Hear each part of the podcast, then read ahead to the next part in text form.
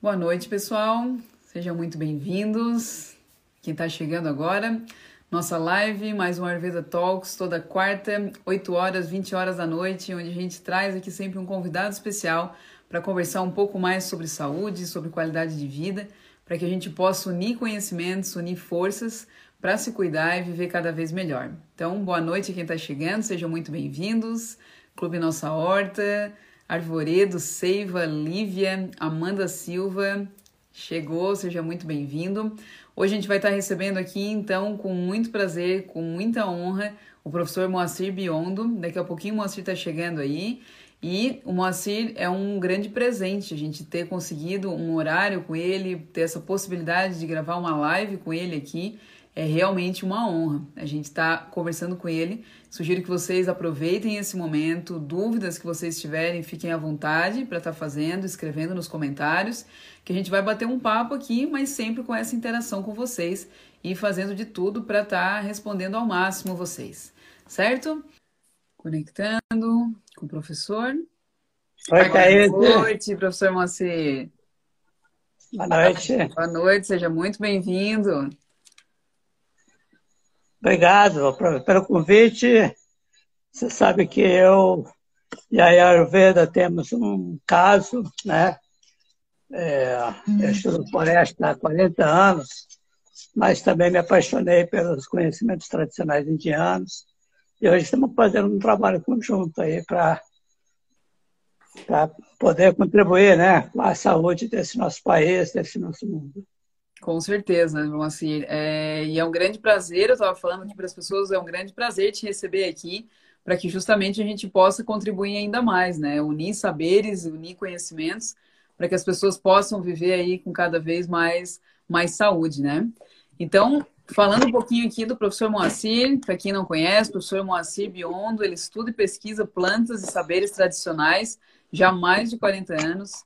O professor já apresentou 12, por 12 anos o programa Ervas e Plantas da TV Amazonas e trabalhou aí como técnico especialista nesse assunto durante quase 30 anos na Faculdade de Medicina do Amazonas.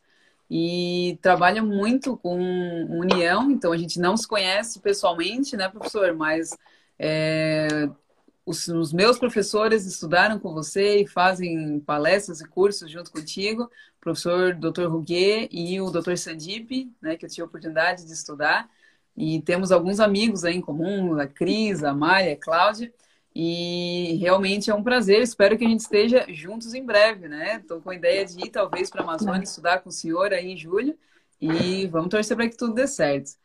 Então, Moacir, para quem é. não te conhece, Queria que você apresentasse um pouquinho e começasse falando como é que começou a tua história aí com as plantas medicinais. Onde é que começou essa história toda? É uma longa história, mas eu vou resumir aqui, né? Eu sou do interior de São Paulo, sou de Presidente Prudente e morava no sítio, morava no interior. E tinha uma característica minha, que eu era o caçula de uma grande família, trabalhava na roça. E eu é que levava o almoço, que era o mais pequenininho, né? Servia para levar o almoço para os irmãos que estavam trabalhando. E eu muitas vezes demorava com esse almoço para chegar lá na roça, estavam meus irmãos, que eu via cheirando as plantas, e pegando as plantas, e mordendo as plantas. E eles ficavam muito bravos comigo, né? Porque eu me perdia, assim, perdia um tempão para chegar lá com esse almoço. Bom, mas na realidade eu estudei no Colégio Agrícola de Presidente Prudente, me formei técnico especialista, na, na realidade um técnico a, é, agropecuário e fui atrás de emprego no Brasil. Saí de lá com a mochilinha nas costas, falei que vinha para a Amazônia e por um desses desígnios de Deus que a gente não sabe, né? É, eu fui subindo esse Brasil e cheguei aqui na Amazônia, onde eu estou até hoje, formei família, e me apaixonei aqui por essas florestas, por esses rios, por esse povo tradicional, por essas comunidades que existem aqui. E me tornei um eterno aprendiz de tudo que, de tudo que eu encontrei aqui e que ainda encontro até hoje. É que, e hoje é o Dia da Terra, né, Moacir? Hoje é comemorado o Dia da Terra e recentemente a gente comemorou também o Dia do Índio. E eu queria saber de ti, que convive mais em meio mesmo no, na região da Floresta Amazônica e tem bastante contato direto com a cultura indígena. se na tua opinião existe uh, o que a gente comemorar, ou tu acha que ainda tem muita luta pela frente de a gente resgatar todos esses ensinamentos, esses saberes que por muito tempo foram esquecidos, mas já estão voltando, né? Já estão se fortalecendo novamente. É, é uma pergunta muito difícil, né? Porque eu creio assim que para algumas para algumas aldeias e para algumas pessoas indígenas existe uma realidade e existe uma outra realidade para algumas tribos que ainda estão isoladas, que ainda estão desconectadas. Graças a Deus, deixa eles lá, que eles querem, preferem estar lá do jeito que eles estão, porque infelizmente existe uma invasão né, uma, uma tomada de, desse conhecimento ancestral quando a civilização chega trazendo um outro Deus, um outro costume, trazendo doenças que eles não, muitas vezes não têm é, ainda as defesas, né? Eu pude trabalhar assim com mais de 40 comunidades indígenas, é, principalmente na cabeceira do Alto Rio Negro, com, com os Baniuas e com os Curipacos, onde por três anos desenvolvi já a pedido deles, né, porque isso é importante, que não é eu que quero fazer isso, no caso é eles que me pediram para fazer, um trabalho de resgate da medicina tradicional deles, junto com os agentes de saúde indígena e junto com os mais velhos. Né? Uhum. Então, isso, depois de três anos, gerou um livro na linguagem baniwa, que nem eu tenho, eu tenho, mas não sei ler, né? Uhum. Mas é um trabalho aqui de, de resgate é, feito com eles e por eles.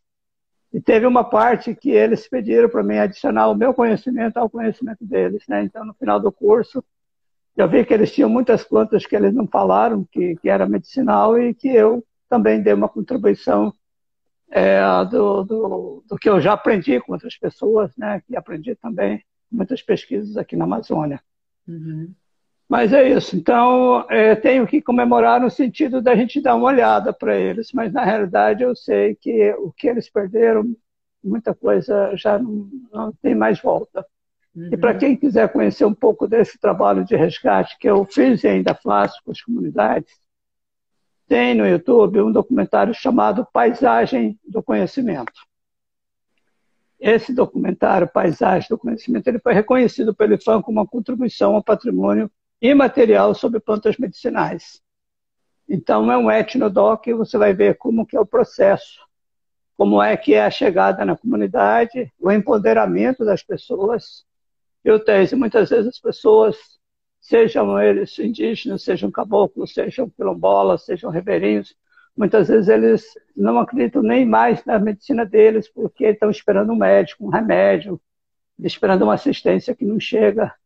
E quando chega alguém de fora que começa a incentivar e começa a buscar e começa a valorizar esse tipo de conhecimento, parece que há um empoderamento, um revigoramento dessa ciência, dessa tradição milenar mas, então, por isso que nasceu esse projeto Paisagem do Conhecimento, que eu convido vocês depois para dar uma olhadinha no YouTube e conhecer um pouco melhor esse trabalho. Porque o resgate é para eles, não é para a universidade que eu dediquei 26 anos. O trabalho é feito com eles, para eles. É uhum. paisagem do conhecimento significa que eu vou montar, cada pessoa é um pedacinho de um quebra-cabeça. No momento que eu consigo empoderá-lo e consigo que ele transfira o conhecimento dele para a própria comunidade, aí, se eu juntar todas aquelas peças, eu formo uma paisagem do conhecimento. Uhum. Então, tem toda essa técnica de aprendizado que é muito simples, que é feita até hoje com as comunidades aqui. Aí, depois de organizado esse conhecimento deles, é devolvido para a comunidade, não é publicado fora, é devolvido para a comunidade, para que a comunidade possa não esquecer mais que o seu João, a Dona Maria, o seu Antônio Raizeiro, Bezedeira Parteira, Mateiro, todos que sabiam está ali e pertence a toda a comunidade agora. Então esse é o trabalho que, da paisagem. E é isso acho que me fez a, a diferença, né? De, de, de, assim como eu ensinei, eu também aprendi de todos eles. E isso é fundamental, né, Moacir, para que esses conhecimentos, esses saberes ancestrais não se percam, porque muitas vezes isso é passado, às vezes só verbalmente, e por não ter algo mesmo documentado, isso vai se perdendo. E essa é a beleza do teu trabalho, né? Como tu falou, é feito por eles e para eles. e não algo Isso, que é de alguma forma explorado aquilo e, comercializado, né? É algo para ser resgatado. E olhando num nível histórico, assim, voltando um pouco na história, em que momento que o senhor acha que isso se perdeu? Porque isso é, são as nossas raízes, né? A nossa terra. Em que momento o senhor acha que existiu talvez algum marco histórico ou isso foi acontecendo ao longo do tempo que essas raízes ancestrais com a cultura indígena foram se perdendo? Olha, é uma coisa assim complexa, porque desde o início da colonização, com as chegadas das missões, dos missionários, com a introdução de um, as grandes conquistas tinham como objetivo não só descobrir os continentes, mas de catequizar o mundo, de catequizar o mundo. Então, por isso, todas as embarcações naquelas épocas tinham os missionários, os padres, os missionários, que quando chegavam já faziam o trabalho de cate catequização. Esse trabalho de catequização também era importante porque fazia com que eles pudessem trabalhar, os portugueses, os espanhóis que estavam aqui chegando porque eles eram então amansados né, dessa maneira com catequese. Então começa daí, começa desde quando descobriram o Brasil, né, nos missionários. Eu sei que tem muito gente importante, muito, muitos missionários que fizeram trabalhos muito relevantes. Eu não quero aqui também desacreditar o trabalho naquela época era uma outra é, tinha um outro pensamento, era uma outra lógica, né? Fizeram algumas coisas importantes, mas na realidade também trouxeram doenças essas doenças acabaram influenciando negativamente, porque os índios não sabiam tratar aquelas doenças novas. Uhum. Então precisava recorrer aos missionários, aos médicos da época, alguns remédios que eles consideravam mágicos, e aquele pajé, aquele, aquele tuxal, aquele xamã que sabia das coisas foi ficando de lado, em detrimento dessa, desse novo Deus e desse novo conceito de medicina que muitas vezes só o remédio do branco curava. Uhum. Chegou uma época, que é muito difícil falar isso, mas chegou uma época aqui no Amazonas, no Alto Rio Negro, que eles traziam é, alambiques para produzir a cana-de-açúcar, para dar, pro, muitas vezes, para os índios, para as aldeias. Então, muitas vezes, eles trocavam os sacramentos, os rituais dele, com, com as plantas, né, com a ayahuasca, com rapé. Muitas vezes trocavam esses rituais pela cachaça, uhum. pela aguardente, e ficavam viciados e dependiam dela.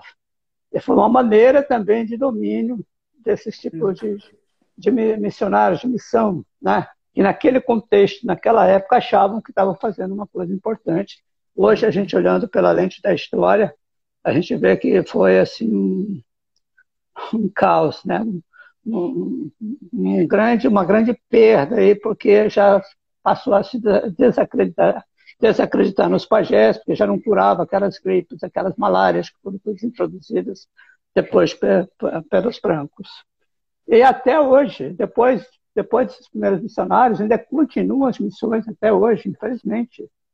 Continua a missão. Eu, quando esse trabalho do Rio Negro, tinha local, tinha comunidade indígena, que eram muito religiosos, assim, principalmente pelo lado mais evangélico, também não quero descaracterizar todo o trabalho de, deles, né? mas a realidade é que eles falavam que não precisavam mais de planta medicinal, porque planta medicinal era uma coisa que não era de Deus. Uhum. Eu falava, mas como que foi Deus que criou esse mundo, Deus que criou vocês, Deus criou todas essas plantas para vocês, como não é uma coisa de Deus? Uhum. E eu só consegui fazer esse trabalho porque a demanda foram dos próprios agentes de saúde. Uhum. Né? Então, depois de conversar com os mais velhos e e ver, então, que, que podiam trabalhar um pouco aquele conhecimento, né? Trabalhar um pouco aquele, aquele conhecimento para a própria comunidade. Mas, assim, criou realmente um poço, um poço e muita coisa se perdeu. E o meu trabalho é esse, minha missão é essa, de contribuir para esse resgate. E depois dessa, dessa montagem da paisagem, Thaís, tem uma parte que eu, que eu também acrescenta à comunidade um pouco do saber das plantas que eles têm, que eles não falaram ou não abordaram todo o contexto da planta. Ainda tem no final uma parte prática, vamos fazer os remédios, vamos fazer aqui os remédios para a própria comunidade ficar independente em muitos dos seus aspectos de saúde. Uhum. Então é como se fosse uma pequena revolução lá na ponta, lá onde o médico não chega, né? onde o remédio não chega, mas tem um conhecimento e tem as plantas que voltam a ser importantes e valorizadas. Acho que já falei muito. Né? Vamos... E aí que resgata a força, né, Moacir? Porque quando a gente separa uma, tanto um conhecimento quanto separa um indivíduo, divide ele, ele perde a força, né? E ainda mais se implanta Exatamente. medo, como isso, dizendo que não é de Deus, aí mesmo que ele fica fraco. E quando existe esse resgate nessa paisagem que tu falou de a união de várias peças, aí esse indivíduo se apropria da, da, do seu conhecimento da sua saúde, se empodera, como tu falou, e aí ele ganha força de resgate, né? E aí eu queria que tu falasse um pouco mais dessas plantas né, medicinais, que é, um, é o nosso tema de hoje, né? O Despertando a Cura com as Plantas Medicinais. Tem muita coisa, Moacir, mesmo escondida lá na Amazônia de cura, né? Eu ainda não conheço a Amazônia, desejo conhecer ainda esse ano, é, mas queria ouvir de ti, que já está lá há tantos anos, se realmente existe muita cura lá escondida que não, não chega para a gente aqui de uma forma mais convencional. Olha, muita coisa, como eu disse, se perdeu, né? Infelizmente, muita coisa realmente se perdeu. Tem coisas que não. Os velhos xamãs é, né, que iam ficando velhos e morrendo, e muitas vezes as novas gerações, as novas gerações não queriam, assim, não, não se interessavam muito por esse, por esse conhecimento. Hoje já há um movimento de interesse nas próprias aldeias indígenas, nas próprias comunidades indígenas do Brasil todo, já há um interesse maior. Mas houve um tempo que esse conhecimento não, não tinha importância, que os pajés estavam desacreditados, os xamãs desacreditados, então muita coisa se perdeu. Agora, quando a gente, quando você vem para a Amazônia, você vai ver, acho que você vai caminhar comigo, eu me especializei mais nos matinhos, nas plantinhas que a natureza oferece, assim, né? Porque não existe. É, eu acho legal falar de um contexto que eu, que eu gosto que fique bem fixado né, na memória de cada um. Não existe erva daninha. Esse é um conceito totalmente equivocado. Uhum. Tudo que a natureza divina criou, tudo que a mãe divina criou, né, que na Ayurveda a gente fala muito de mãe divina, que eu chamo muito de natureza divina, tudo que tem nesse plano aqui da Terra foi criado com uma função, com uma finalidade, com uma missão. Então, nós erradamente, por ignorância, chamamos de erva daninha. Uhum. Muitas vezes você mesmo está tá na sua hortinha ali, tirando aqueles matinhos, você não imagina a importância que tem cada matinho daquele que nasceu ali perto da sua planta que, você arranca, joga fora, queima, né? Então, é, é esse olhar que, que, que, que, me diferencia, porque quando eu olho para a natureza, eu vejo uma expressão de Deus em cada coisa que Ele criou. Né? O meu respeito, a minha, a minha a minha conexão com o sagrado né, me, faz, me faz perceber que cada planta é um, é um ser que está ali cumprindo a sua missão. Então, é, o que a gente precisa é ter a humildade de aprender, de conhecer. Aí, aí já entra a pesquisa, identificar botanicamente, pesquisar tudo que já foi pesquisado, pesquisar o conhecimento tradicional sobre aquela planta. Então, aí a gente começa a aprender, a você começa a, a, ter dentro de você aquele conhecimento né, que muitas vezes você é, recebeu de uma pessoa analfabeta e que mora na floresta, mas que tem um conhecimento que equivale a um doutorado, a um pós-doutorado em qualquer parte do mundo. Né? Então, quando você olha essa natureza como uma grande companheira, como uma grande mãe, você então entende que cada planta, cada, cada, cada coisa que a natureza criou tem a sua importância. E é dentro desse contexto que eu faço esse empoderamento com as pessoas, né? Que muitas vezes a cura está ali no quintal, muitas vezes a cura está exatamente ao lado. Eu aprendi com os xamãs, principalmente do Peru, lá tem uma, uma regiões amazônicas muito pobres. Quando alguém está muito doente, que ele é chamado para atender em casa, que as pessoas não têm nem condição de se mover, ele olha primeiro o quintal para ver que planta que está predominando naquele quintal. Muito provavelmente aquela planta que está predominando tem a ver com a situação da pessoa que está ali precisando dela. Então, onde há doença, há cura. E nós estamos no mundo da dualidade. Então, tudo que Deus fez é perfeito e tem a sua missão e está cumprindo essa missão. Nós aqui é devemos né, se curvar a essa natureza e falar assim, eu quero aprender, eu quero aprender com você, eu quero, quero que você me ensine, né? se abrir para que esse conhecimento venha. E eu, como aprendi com muita gente, aprendi muito, assim, Brasil, fora do Brasil, né? eu trabalhei muito com os índios também na Bolívia, então, como tive muito acesso a esse aprendizado, eu também tive da universidade, ensinando plantas medicinais, na faculdade de medicina, apesar de não ser professor, tá? Gente um técnico especialista que, por notório saber, dava aula de plantas medicinais numa federal de medicina aqui em Manaus. Então, esse, esse, esse saber tradicional unido ao conhecimento científico. Né? Então, vou pegar a planta, identificar a planta, conhecer seu princípio ativo, seu mecanismo de ação, né? e a partir daí formar um, levar essa informação mais científica para a comunidade, trazer a comunidade para dentro da universidade. levava meus alunos para a floresta, junto com os mateiros, levava para conhecer as benzedeiras, as, as parteiras, o que, que eles usavam, os partos, fazer essa interação né, da, da do, da academia com, com, com o tradicional também foi bastante importante, eu acho que na formação deles. E aí, é aí que tá a beleza, né, Moacir? É aí que as coisas se fortalecem, porque a gente pega esse conhecimento ancestral, seja indígena, ayurvédico, de outros países, e confirma muitas vezes aquilo que essas ciências ancestrais já diziam há milhares de anos, que hoje se confirmam muito pela ciência, né? Eu vejo muito tudo que a Ayurveda fala da potência da planta, da, da propriedade dela, do efeito pós-digestivo dela, hoje já está sendo altamente confirmado pela ciência moderna através de estudos científicos. E, e, isso é a beleza do negócio de fazer com que essas duas ciências, tanto a ancestral quanto a moderna, caminhem juntas. Porque nós, não precisamos escolher, né? Não, eu vou escolher só essa ou é. só aquela, e uma dá força é. para a outra. E, e, isso que tu falou de estar tá tudo ali no quintal é o que eu, eu trabalho dentro da Ayurveda com um foco maior na alimentação. E eu sempre falo muito que quando eu vou escolher, seja uma planta, uma erva ou algum alimento, eu paro na frente daquilo, ou paro na frente do quintal, ou paro na frente da, da minha fruteira e pergunto para o meu corpo: o que, que tu quer hoje? Né? Que tempero tu quer usar hoje? E ele responde, é. né? Ele diz, hoje pega uhum. uma, uma cúrcuma, pega uma pimenta, pega uma couve, uma é. hora para nove. Então, o corpo ele vai tendo essa inteligência e vai sabendo escolher as coisas que geram saúde, né? Vai aprendendo a se curar sozinho. Então, essa inteligência do corpo que você falou, que é muito legal, eu, eu me lembro, assim, principalmente quando a mulher está gestante, né? Os desejos dela.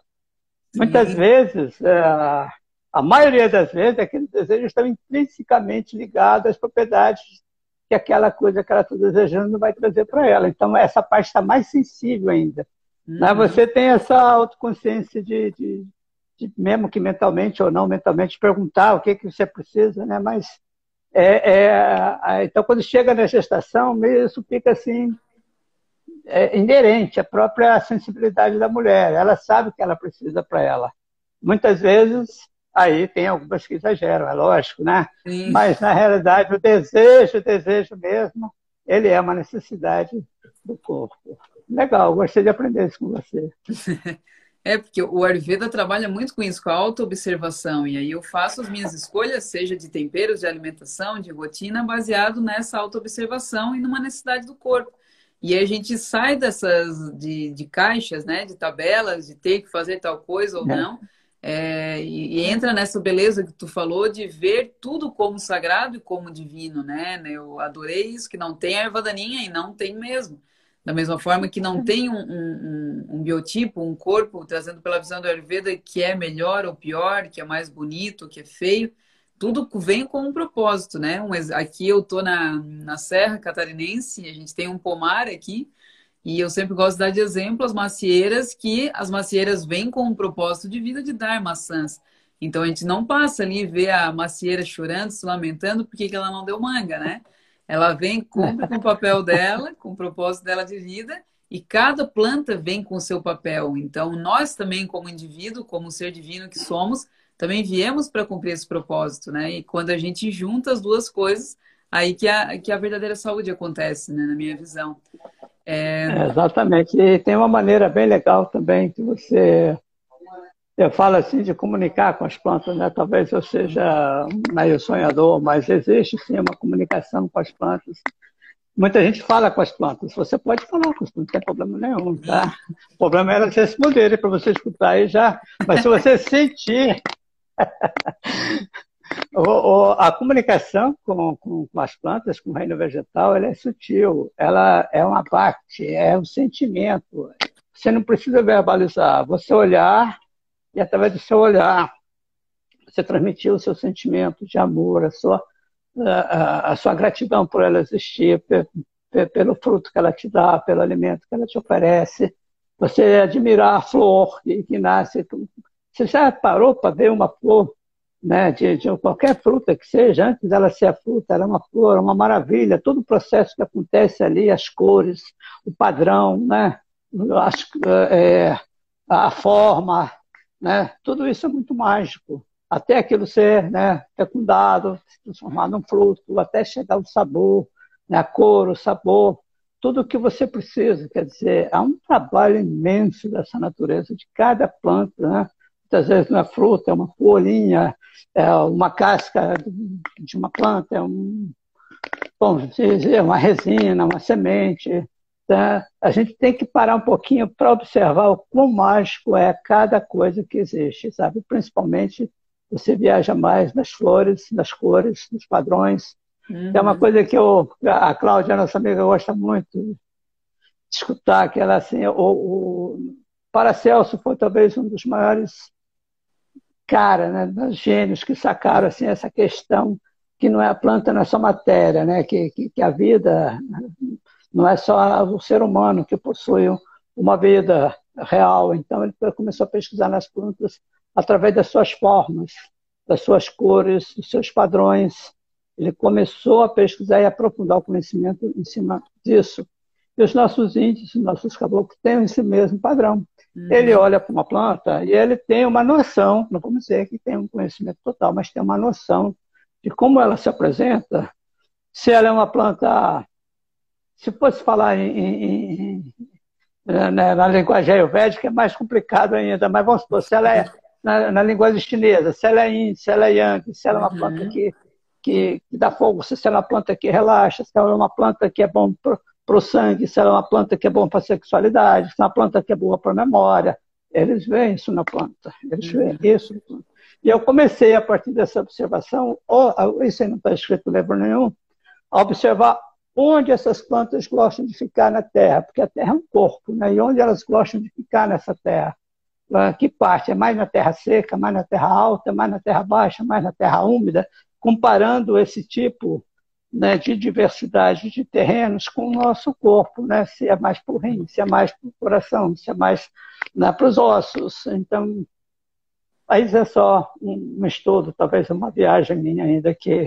Não, tá não é não, com certeza. Eu bato muito papo com as plantas também, né? Ontem a gente estava ali na horta plantando e a gente gosta de fazer reiki, colocamos música clássica para elas. E de vez em ah, quando tá. eu bato uns papos. Esse dia eu estava olhando para uma flor e justamente isso, eu gosto de viajar na geometria ali dela, né? De ver a perfeição ali de Deus manifestado. E eu tava falando mentalmente, claro, para ela, assim, nossa, mas que linda que tu é, tão perfeita. E eu ouvi essa planta, claro que mental, e pode ser uma viagem, quem pensar que é uma viagem, ela respondeu, e vocês também. Então, da mesma maneira que eu contemplava a natureza dela, ela também contempla a natureza humana, né? ambos são perfeitos. É, Moacir, é vamos responder uma, umas perguntinhas aqui do pessoal. Bora. É, Bora. A Paula perguntou, Moacir, você indica alguma literatura que fale a respeito da assinatura da planta? A Lei das Signaturas de Paracelso. Você pode abaixar até na internet isso daí. Lei das Signaturas Paracelso. Ótimo. Ah. É, e o Marco Lazarim pediu destaque três plantas fundamentais, professor. Difícil. Nossa, que pergunta difícil. Ah, bom, é, eu, talvez eu vou falar assim, em virtude até do que está acontecendo hoje no mundo, né? Uhum. Mas tem, assim, tem duas delas muito conhecidas de vocês, né? Que uma, uma é o limão, que é o limão é, é, é, algo fantástico, uma fruta assim que tem mais de, mil utilidades, né? O, o, o, principal do limão é que apesar dele ser muito ácido, quando ele entra no seu corpo ele vira alcalino. E um dos segredos de você ter saúde e ter imunidade é você estar com o seu pH do sangue no pH correto, ou levemente alcalino. Tá entendendo? Porque se tiver com pH ácido, você abre um campo, é, vamos dizer assim, um campo que, que, que, te baixa a imunidade. Então, se você tem um campo com imunidade, se o seu sangue está alcalino, seu sangue está com pH normal, que é 7,24 por ali, então você fica legal. Você está legal, você está com as suas defesas legais. Então, essa é uma chave, né? manter o pH do seu organismo, do seu sangue no pH ideal. Então, o limão faz isso além de combater muitas e muitas e muitas doenças, né? Uhum. Mas a chave é essa. Outro, outro importante planta que seria assim para destacar, estou falando assim mais plantas mais conhecidas, né? É o alho. Uhum. O alho é simplesmente inimaginável. E também, junto com o limão, pode fazer aí uma dobradinha fantástica, aquele velho chazinho da vovó. Você cozinha lá, um, ferve lá uma parte do limão, geralmente você pega um, um limão, corta ao meio, metade você corta em cruz e deixa lá para ferver na água, uns 3, 4 minutos em fogo baixo. Depois que você ferveu, um tanto, você acrescenta lá dois, três dentes de alho amassado, tem que amassar, não é para só cortar, tem que amassar ele, depois você pode uhum. cortar até, mas primeiro tem que amassar. Joga lá e desliga o fogo. É importante para essa química do alho, é, para interagir com o limão, ele não pode ser muito fervido, ele tem que ser só, tipo assim, uma infusão do alho. Do, do, do limão não, foi a decocção, ferveu, mas o alho praticamente é só infusão. Você joga o alho, tampa e desliga o fogo. Uhum. E depois de uns 10 minutos você toma aquele chá e come aquele alho que está ali no chá. Então você vai ter todas as virtudes do limão e você vai ter todas as virtudes do alho. E o alho é bactericida, fungicida, combate vírus, combate é, anti-inflamatório, antibiótico. Quer dizer, te dá uma gama, assim, é como se tivesse dado armas para você, seu corpo, trabalhar qualquer situação de, de problemas que possa existir não só o que está acontecendo, mas uh, qualquer outro tipo de problema. Então, um te deixa o corpo, né?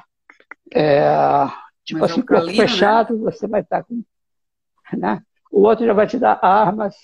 E tem uma outra planta que, que eu gosto muito.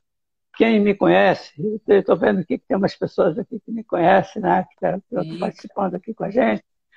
É, eu sempre falo isso nos meus cursos, nas minhas palestras que quando eu morrer, se eu puder reencarnar, que eu acredito que todos nós estamos aqui numa missão e vamos voltar aqui muitas vezes ainda, é, eu não quero, eu vou pedir para não reencarnar, eu vou querer remadeirar, eu quero, eu vou querer ser um jatobá. Pelas propriedades medicinais dessa planta que é simplesmente assim fantásticas Dá, dá para a gente falar um programa inteiro aqui, dá para falar uma hora inteira dele. Mas o principal do jatobá é a imunidade também. Ele é super imunomodulador. Ele vai te, te dar um upgrade na sua energia, né? Vai te dar um upgrade no seu pulmão, capacidade pulmonar, resistência, vai te dar um upgrade no sangue, vai te fazer você ter sangue bom, sangue forte vai te dar um upgrade também na parte é, reprodutiva, tanto para o homem quanto para a mulher. Eu atendo gente do Brasil inteiro, né, querendo ter filhos, né? Então, essa é uma das uhum. dos segredos que eu utilizo das minhas fórmulas para poder, né, os casais terem filhos. Então, o jatobá é prescindível, né? Tanto ele serve para o homem para combater todos os problemas, homem e mulher, problemas de infecção urinárias, né? desde os rins até a uretra, mas principalmente o homem na próstata, né? um anti-inflamatório fantástico, também combate o PSA, né? regulariza o PSA, ele tem uma ação hormonal importante, mas principalmente tanto para o homem quanto para a mulher, eleva assim, a quantidade de espermatozoide ativo, na mulher a ovulação, e muitas, já tenho, já perdi a conta Caíche dos meus jatobazinhos, que são as uhum. crianças que nascem com os tratamentos que eu faço com jatobá. É, Moacir, tem muita coisa, né? Perguntaram aqui jatobá em que forma? Qual parte utilizada? As folhas? Como usar o jatobá? Olha, eu prefiro, uh, eu tenho muito acesso ao jatobá e sou um dos maiores plantadores de jatobá, né? Eu planto bastante jatobá. Então eu trabalho com a casca da árvore, a gente geralmente tira um galho e é, usa todo aquele galho da árvore. Você pode trabalhar com a casca do fruto, tá? que é fantástico, né? até melhor do que a casca da árvore, fruto a gente não tem o tempo todo. Mas se tiver algum lugar que tenha jatobá, você, além de comer a farinha dele, além de aproveitar as sementes como artesanato, ainda você pode né, aproveitar o fruto dele para fazer o chá, para fazer o xarope, para fazer uma tintura, para fazer um extrato. Qualquer dessas formas pode ser utilizada. Né, o mais gostoso é o chazinho. Né? O chá de jatobá é fantástico. Né? Tem muita gente aqui na Amazônia que já substituiu o café pelo chá de jatobá. As pessoas praticamente não ficam velhas. Uhum. Continuam reproduzindo ao longo do tempo. É... Uma saúde bastante estável. E aqui, é, a Mari perguntou, fale sobre a Damiana, que encontramos em todo canto de Manaus. Okay. Será que o Manauara ah, okay. está precisando dela?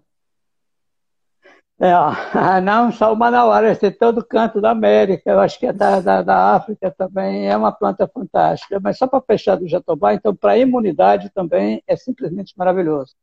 Como ele melhora muito a qualidade do sangue, melhora muito a qualidade da imunidade vamos falar muito em imunidade, né? já que eu não estou querendo entrar muito no terreno né, do que está acontecendo, vamos falar de imunidade, de saúde, que uhum. isso.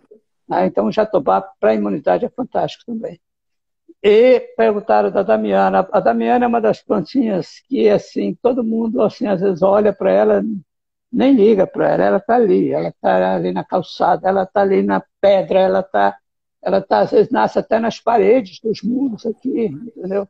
É uma planta altamente resistente. Tem uma raiz muito profunda. Ela é da mesma família daquela planta bala da, que utiliza na Ayurveda.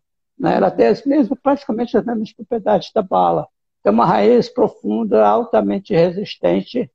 Então, ela tem também, é, ela auxilia muito, você olhando o terreno dela, onde ela, ela se reproduz, você vai ver que ela te dá muita resistência também, muita força, energia.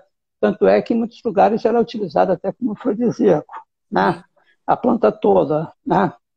Mas o sistema urinário era é fantástico. Pessoas que estão com problema da urina, que que está assim com mau cheiro, ou com a urina muito escura, a urina muito escura pode ser problema fígado também, né? Tem que limpar o fígado, mais alguma intoxicação alimentar. Então, você tomando o chazinho dela, você vai com certeza melhorar todo esse quadro do sistema urinário, sistema de energia, a flor dela é comestível, né, uma plant.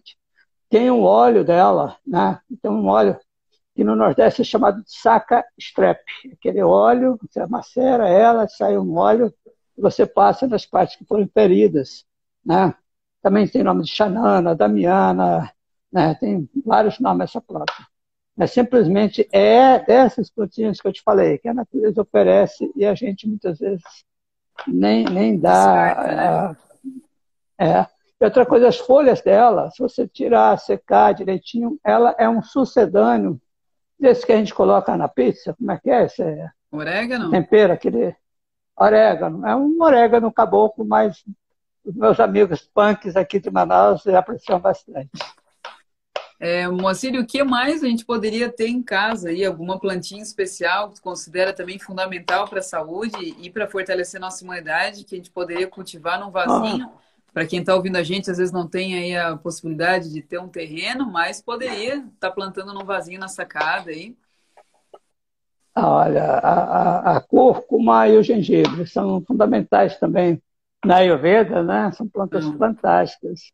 São plantas uh, tem atua no sistema imunológico, atua exatamente também fazendo funcionar bem alguns órgãos importantes do nosso nosso corpo é o gengibre, né? O gengibre, eu falei que aqui em Manaus chamam mangarataia, deve ser o nome indígena, foi o mesmo gengibre, né? Uhum. E a cúrcuma, né? Aqui que chama cúrcuma tem até um outro nome também aqui. Mas uh, são os dois, essas duas plantas, elas podem ser feitas de várias maneiras. Mas se você fizer aquele chazinho do limão com alho que eu te falei, você pode colocar uma, duas pedacinhos delas, dessas plantas, que você ainda vai deixar o chá ainda muito mais gostoso. Uhum. E olha, preste atenção. Hoje em dia, é, vamos supor assim, a melhor maneira de consumir plantas é o chá. Né? Uhum. Né? Porque é, o chá ele consegue captar a, a, não só as propriedades físico-químicas da planta, mas ele também capta o padrão de energia da planta. Então, planta não é só a parte química, planta tem aquela energia que formou aquele padrão que deu as características que a gente estava falando aqui, que o Paracelso também né, olhava, né? Todas aquelas uhum. características é dado por um padrão energético de cada espécie.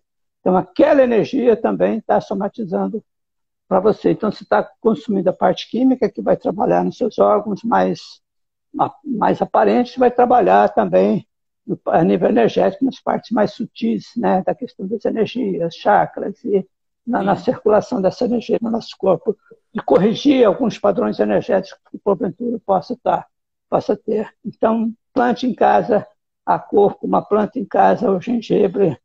Ah, bom, aí um balde temperos, cheio, né? De, a gente colheu a cúrcuma e ela dá super fácil, né? Ah. Plantou um dia uma batatinha, Essa. deu um monte. Eu já vou me aproveitar aqui te perguntar o que, que a gente pode fazer com as folhas Tá? Porque a gente colheu, lavou ali a raiz e eu guardei as folhas porque eu sei ah, que eu não ah, Essa eu vou ficar te devendo. Essa eu é? vou ficar te devendo, infelizmente. É, ainda não sei. Se você souber, me fala mim. Tá. Essa, essa história de planta, Thaís, é tão fantástica porque muitas vezes as pessoas consideram assim que eu sei alguma coisa de planta, mas eu me considero extremamente ignorante, porque se eu vou para uma floresta, eu não sei nem andar na floresta. Tem que ter um mateiro, tem que ter um índio, tem que ter uma pessoa para me conduzir, pra, até para me mostrar as plantas também, entendeu? Uhum. Então, é, todo dia a gente está aprendendo.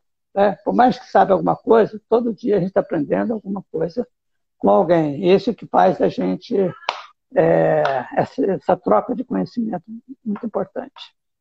É, eu olhei ela, lembra assim um pouco a folha da bananeira, é. né? Pensei em fazer alguma coisa, é. assar ali, enrolar algum legume, alguma coisa nela.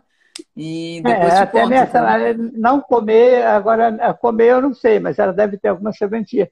Tem alguém perguntando aqui, Nádia, é, capim, limão com gengibre, cidreira, é excelente, manda brasa. Uhum. Pode fazer, muito bom. É, eu é um chá Todo dia pela manhã eu tomo um limão inteiro, né? Às vezes dois, dependendo. Mas geralmente um limão ah. inteiro. E com própolis e também gengibre, cúrcuma. Faço a minha mistura ali, já deixo pronto. E aquilo, é isso que tu falou da intenção, né? Eu já tomo assim agradecendo, né? Gratidão pela saúde e tomo aquilo sentindo forte e realmente a nossa imunidade fica bem mesmo, né? Além de, claro, todos os outros cuidados que a gente tem que ter, mas esse, esse shot matinal aí, esse primeiro café da manhã com essas plantas, com certeza Olha, contribui. Exatamente. É... E você já se prepara para o dia, você já fez aquela, assim, já deu aquele quanto de energia para você, para você né, ficar bem o dia todo. Com certeza. Mas tem uma coisa que eu quero falar. Ah, pode falar. Não, fala. Estou aqui para aprender e te ouvir. Ah, é, ah, tem uma coisa que eu assim estava pensando esses dias, né? Essa questão da imunidade que está todo mundo falando imunidade. Então, da imunidade é muito próximo da palavra humanidade. Né? Imunidade e humanidade é quase que assim sinônimos, assim no sentido da, da, da igualdade da palavra. Mas na realidade, então, eu acho que tudo isso uh, essa imunidade tem a ver com a nossa humanidade. A gente precisa aprender a reconhecer valores, a, a, a, ser mais assim, no sentido assim, mais perceptível né, com a natureza que nos cerca. Isso que nos dá humanidade, entendeu? Você entender que tudo é importante para nós, né, que, que tudo tem o seu valor, que todos os elementos que existem nesse planeta têm o seu valor, que as pessoas todas têm o seu valor. Né? Então, às vezes, você, você tendo uma compreensão desse amor de Deus espalhado em todos esses atores, com certeza, é, o seu padrão de vibração do bem vai estar bem mais, é, bem mais aprimorado, bem mais aflorado. E isso vai te trazer uma é, imunidade maior, porque você aumenta a sua humanidade, você aumenta a sua compreensão, você aumenta o seu quanto de amor que você tem a você. Então, você é uma das maneiras de aumentar a sua imunidade. Com certeza, Moacir, eu estou sentindo isso na pele, né? Eu moro em, normalmente em Criciúma, uma cidade a 200 quilômetros daqui, no meio do concreto mesmo, né? Dentro de um apartamento.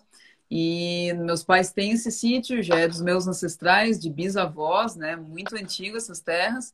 E agora, quando aconteceu a quarentena, a gente trabalha muito online, com cursos online de alimentação ayurvédica e aulas também. É... Sério. Opa, perdi o professor. Pronto, não. Aí, tá, não. É, e a gente veio para cá e a gente sente na pele isso, né?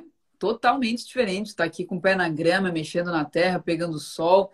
E eu sempre falo para meu companheiro que isso, né, tomando banho de rio, de cachoeira, isso não tem como, né? A natureza ela fornece para a gente é. essa, essa saúde ali, essa imunidade forte. Que quando a gente está num centro ali fechado e totalmente desconectado é que a gente adoece. No Ayurveda a gente fala muito isso, quanto mais a gente se afasta da nossa natureza real, mais adoecido a gente fica. E é, eu acho que é em outras palavras, né? Com certeza. É. Moacir, vamos Legal. responder é, mais, umas, mais umas perguntinhas Não. aqui. É... Aqui a Nádia perguntou: o gengibre é contraindicado para pessoas com hipertensão?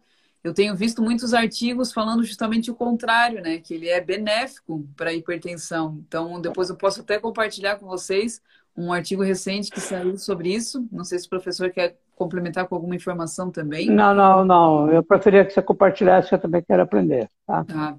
É, então, pela visão do Ayurveda, eu faço esse paralelo, né? Eu recebi esse artigo, dei uma boa lida nele, que fala que ele até contribui e o, quando aplicado, quando testado em humanos, ele até gerou uma queda, né? Tanto da pressão sistólica quanto diastólica. E aí, fazendo esse, essa conexão com a Ayurveda, a gente vê que o gengibre ele tem um sabor picante, um urasa picante, porém o efeito pós-digestivo dele é doce.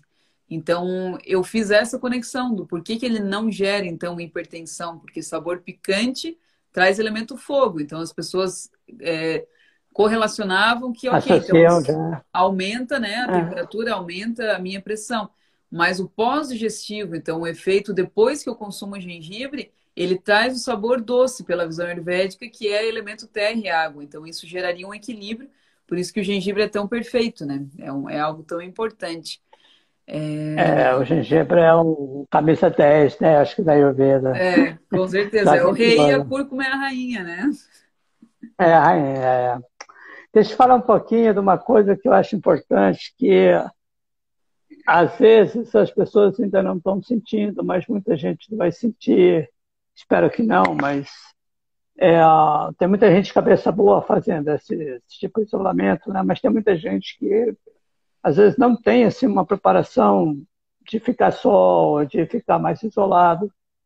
E muitas vezes isso traz transtornos, né? principalmente depressão, uhum. é, irritação, é, coisas assim, inadequadas. Então, eu acho assim, que a imunidade depende disso. Primeiro, vamos preparar a nossa mente, né? saber o que a gente precisa fazer. Mas a, a, a, o mais importante é saber que a gente não tem que entrar nessa noia, né? entrar nessa noia de ficar. Se você sentir qualquer coisa que não esteja normal, vai, pega uma plantinha, tem muitas plantas que você pode usar assim para o seu deleite mesmo e ao mesmo tempo que te relaxa, né? E aqui já me falaram da, da, do capim santo, tem a erva cidreira. Aí no sul ainda tem o cidró, não é? Uhum. E outras plantas uh, com cheiro muito gostoso. Melissa, tem né? a, também? Melissa, Melissa officinalis, a cidreirinha que é a outra, a lípia.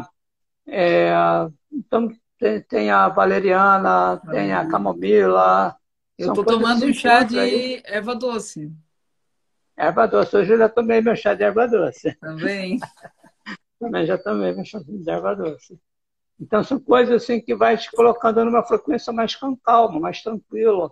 Isso é importante para a sua é imunidade. Você pensa que não? A cabeça é, é, é, é um veículo assim que é, o nosso controle da nossa mente é um veículo muito importante para a nossa saúde. Então, se você tem uma mente tranquila, está com os problemas, tá, mas vai ter uma solução. Vou, vou, fazer a minha parte, vou tomar meu chazinho, vou, não, vou, ter a minha, vou fazer a minha prática de yoga, vou fazer a minha meditação, vou fazer os recursos que eu sei que eu posso, fazer a minha oração, entendeu? Então tudo isso a gente pode lançar mão para ter essa imunidade emocional, você ficar bem com você mesmo, onde você esteja, tá? E as plantinhas te ajudam a isso também. Mas uma boa prática de yoga, né? uma meditação, uma oração, ajuda bastante também. A gente cuida desse terreno, né, Moacir? Desse solo aqui que nós somos, porque da mesma é. forma, se a gente tem um jardim não cuida da terra, não, não rega e não cuida dela, ela vai se tornar uma terra pobre, né? Então, da mesma forma, Exatamente. o nosso terreno é. interno, né? Importante que a gente cuide dele e muito bem também. É... Moacir, o que é bom para TPM? A Vânia perguntou. A TPM, é, bom, eu, eu, me especializei mais em plantas aqui da, da região norte, né? apesar de ser do interior de São Paulo. Eu vim para cá assim com 20 anos, então minha vida acadêmica, minha vida de estudo, assim, de pesquisador, é tudo aqui, né? E aqui a gente usa uma planta fantástica, é, aliás, são, são, são duas plantas, né? Eu associo uma planta que tem no Brasil inteiro. Ela é da Amazônia, mas está no Brasil inteiro. Uma das melhores que tem é o próprio maracujá. A folha do mar tem que ser a folha, não é o fruto, tá, gente? Tem que ser a folha. Preferência seca, desidratada.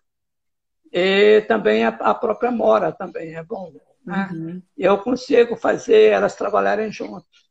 Então, ela regulariza essa parte hormonal e a parte também do humor. Né? Então, a pessoa, no sintomas de pré-menstruação, né, que fica com TPM, tranquilamente, se tomar essa plantinha, esse chazinho aí, uns três dias antes de ficar menstruada, já não vai ficar com problema.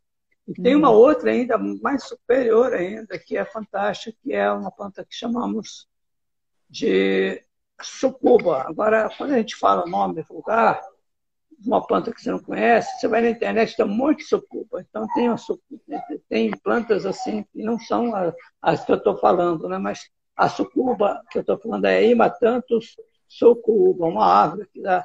Na Amazônia, do centro-oeste para cima, já, já tem essa planta. Ela é fantástica para esses problemas de, de cólica menstrual, de TPM, de ovário policístico, de miomas, é a planta que eu utilizo para, é, eu chamo, arrumar a casa, deixar o sistema reprodutor pronto e apto para uma futura geração, para gerar um filhote, vamos dizer assim, né? É até perigoso, porque as meninas que não querem engravidar, às vezes usam, né? E às vezes aí aparecem os bebezinhos inesperados. Aí, né? Moacir, e a, a, a agoniada teria a mesma função? É, a agoniada é um dos nomes dessa planta que eu te falei, ah, tá. sucuba. Só que é um gênero bastante amplo, né? Uhum. Mas eu, eu, inclusive, o nome comum dela aqui para mim é agoniada. Mas sempre ah. eu trabalho com essa hematanto sucuba. Uma planta muito estudada, muito pesquisada. Só uhum. que na, na internet, se você for procurar, às vezes é, tem sinônimos. Sucuba, janaúba, é, aí a gente, aí a pessoa vai encontrar uma outra planta que também é medicinal, mas é muito tóxica e está tá surgindo trazer muitos problemas, né? Isso seria mais assim para mais agoniada mesmo, a verdadeira agoniada é assim, é tudo isso que eu te falei.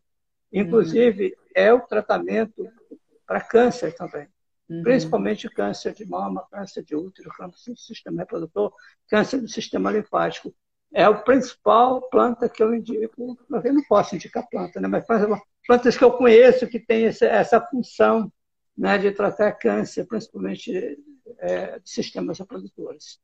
A hematanto sucuba, que eu chamo aqui também de agoniada, agoniada aqui do norte. O Moacir, sabe que uma das coisas que eu aprendi com o Dr. Sandip, é, a gente fez várias caminhadas com ele, também de estudo das plantas medicinais, fazendo esse paralelo né, do estudo das plantas aqui do Brasil com a Ayurveda.